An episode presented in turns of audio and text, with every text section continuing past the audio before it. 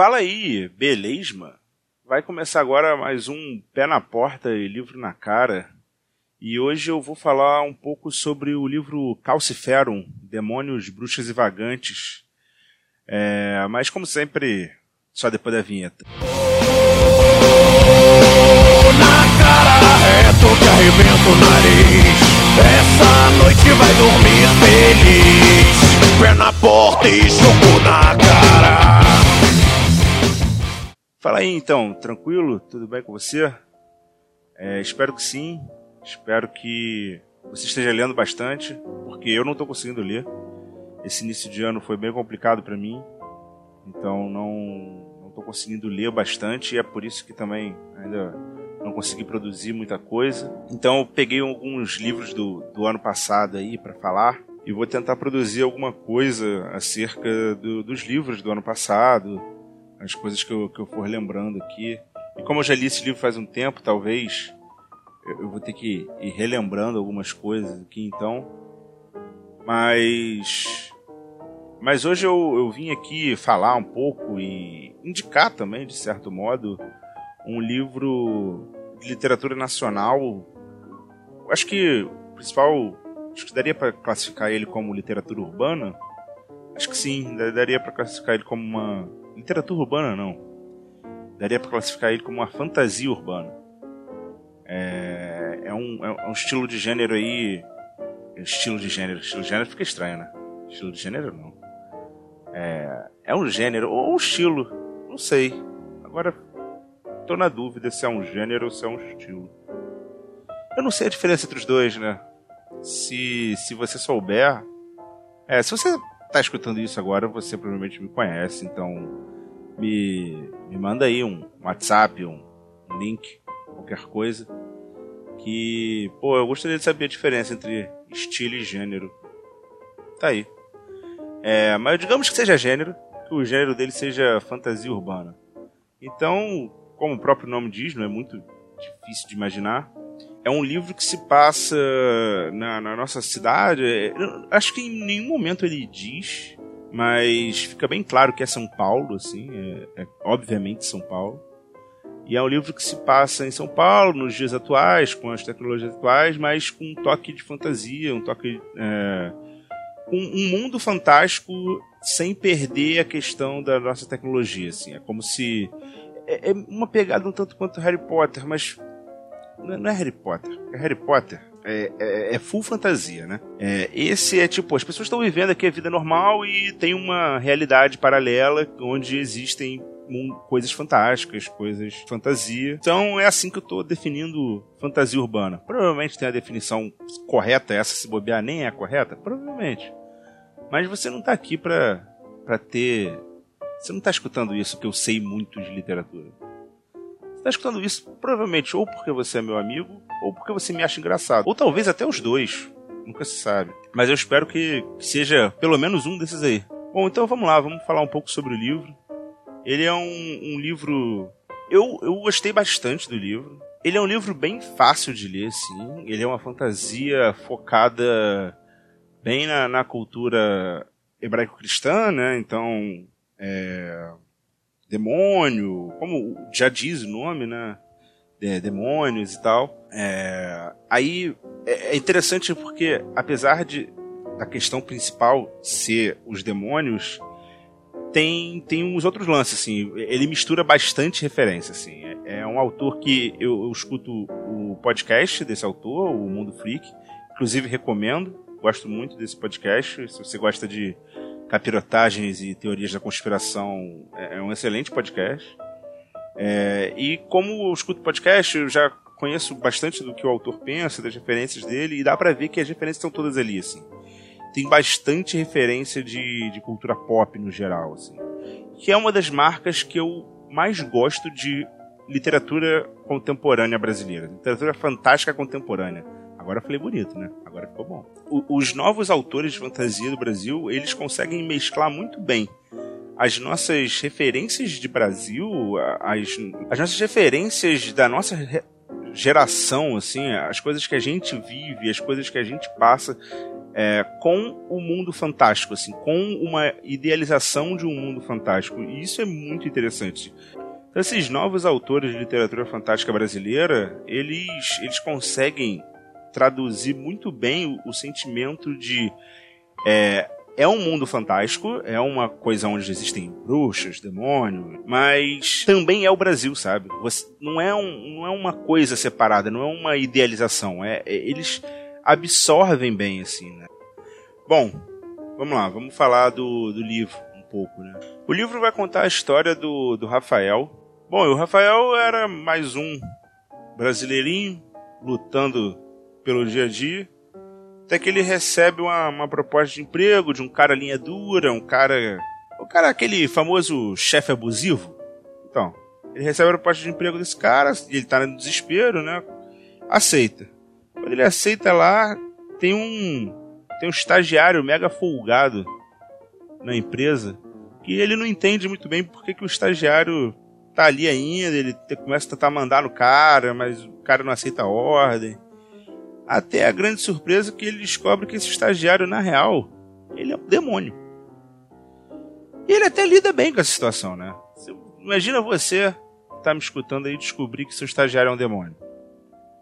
Ficaria tranquilo? Eu não ficaria, não. Eu ia achar no mínimo estranho pra caralho. Mas ele até lida bem com essa situação. E bom, a história vai seguindo aí. Eu vou tentar não falar muita coisa, porque eu acho que o livro. Isso é uma coisa do livro. Ele não é imprevisível. Ele, tipo, quando você lê, você já vai pegar o que, vai acontecer. Você já vai pegar o que vai acontecer. Ele tem uma, uma literatura, uma linha de pensamento bem coerente, assim. E isso não é um demérito. Eu não, eu não acho isso ruim. Eu gosto de livros que ele não é previsível. Eu acho que eu usei a palavra errada. Ele não é previsível. Ele é coerente dentro daquela narrativa, ele não foge. Ele não vai, de repente, usar uma situação Agatha Christie, assim. Ele não vai, tipo, ah, então chega esse primo que ninguém nunca viu e resolve a história. Não, tipo, é, é coerente. Você vai começando a ler a história, vai percebendo o que vai acontecer e vai desenrolando em cima daquilo mesmo. Eu, eu não posso dizer que eu consegui acertar o final. Mas eu, eu já sabia para onde aquela história ia caminhar, assim. Mas eu, eu sinceramente gostei disso, assim.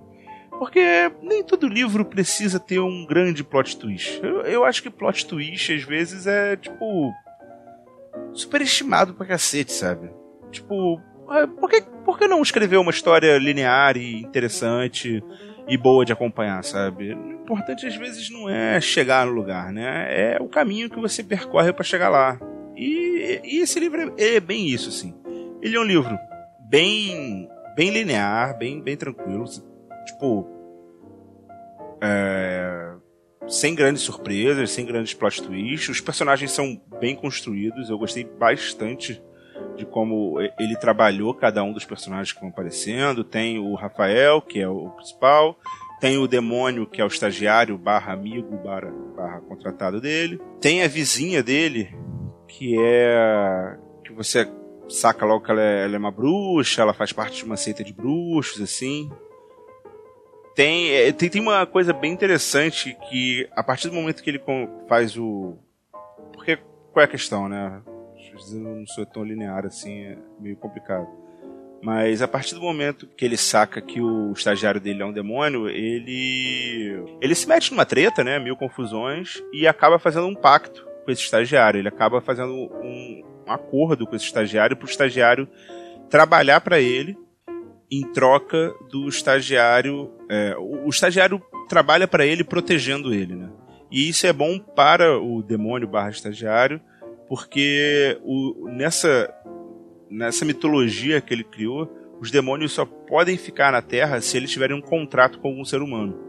Então é uma via de mão dupla. O demônio trabalha para ele, mas ele também não é não é um emprego full time, sabe? Ele também pode fazer o que ele quiser e para ele fazer o que ele quiser e ficar na Terra, ele precisa ter esse contrato. Então tem essa via de mão dupla. É bem interessante a relação que ele propõe entre eles, porque nenhum dos dois está confortável com aquilo. O cara não queria ter assinado um contrato com o demônio e o demônio também não gostaria de estar naquele contrato só para estar na. Ele precisa estar na Terra, mas também não gostaria de estar no contrato. Então não é uma relação usual de ah, eu vou vender minha alma para você em troca de dinheiro e poder. Não, é tipo foi só uma situação muito merda, assim. Foi aquelas decisões que você toma no impulso. Então, eles tomaram uma decisão dessa no impulso que fudeu com, com eles ali no momento. Mas aí a história vai desenrolando. É, essa questão do, do contrato entre eles, né? Ele, é, aparecem os outros demônios para querer atacar o Rafael e ele vai desenvolvendo essa história. No meio do caminho, ele, ele tem uma, um, subplot bem interessante com uma, uma garota que ele vê morta. É, é, ela é um espírito e tal, que ele viu a morte dela acontecendo. E aí ela, como ele é o único cara que consegue enxergar ela, ela acaba ficando junto com ele pra, tipo, meio que pedir ajuda, assim, tipo, pô, eu morri, mas eu não fui para nenhum lugar, continuo aqui e ninguém me vê, ninguém me ajuda, pô, vou grudar na última pessoa que eu sei que tá, que tá me vendo, que pode interagir comigo e tal. E o cara fica no início mega incomodado com isso. Ele, tipo, cara, eu não pedi nada disso, eu não, não queria que isso estivesse acontecendo. E, e, a garota morta fica meio que forçando a barra, assim. É bem, é bem interessante a, a dinâmica entre os personagens que foi de longe o que eu mais gostei no livro. A, a, dinâmica entre os personagens, o relacionamento, foi, foi muito bem escrito, assim, foi muito, deu para ver que tem uma construção de personagens muito boa. Né?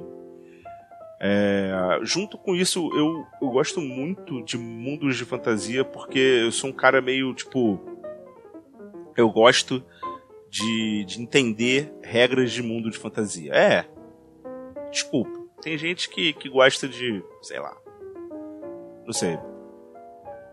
É, assim, essa é a minha parada, eu gosto. Eu, tipo, adoro é, lore de jogo, eu adoro essas paradas porque eu, eu, gosto de entender como é que aquilo funciona e eu sou o cara que discute.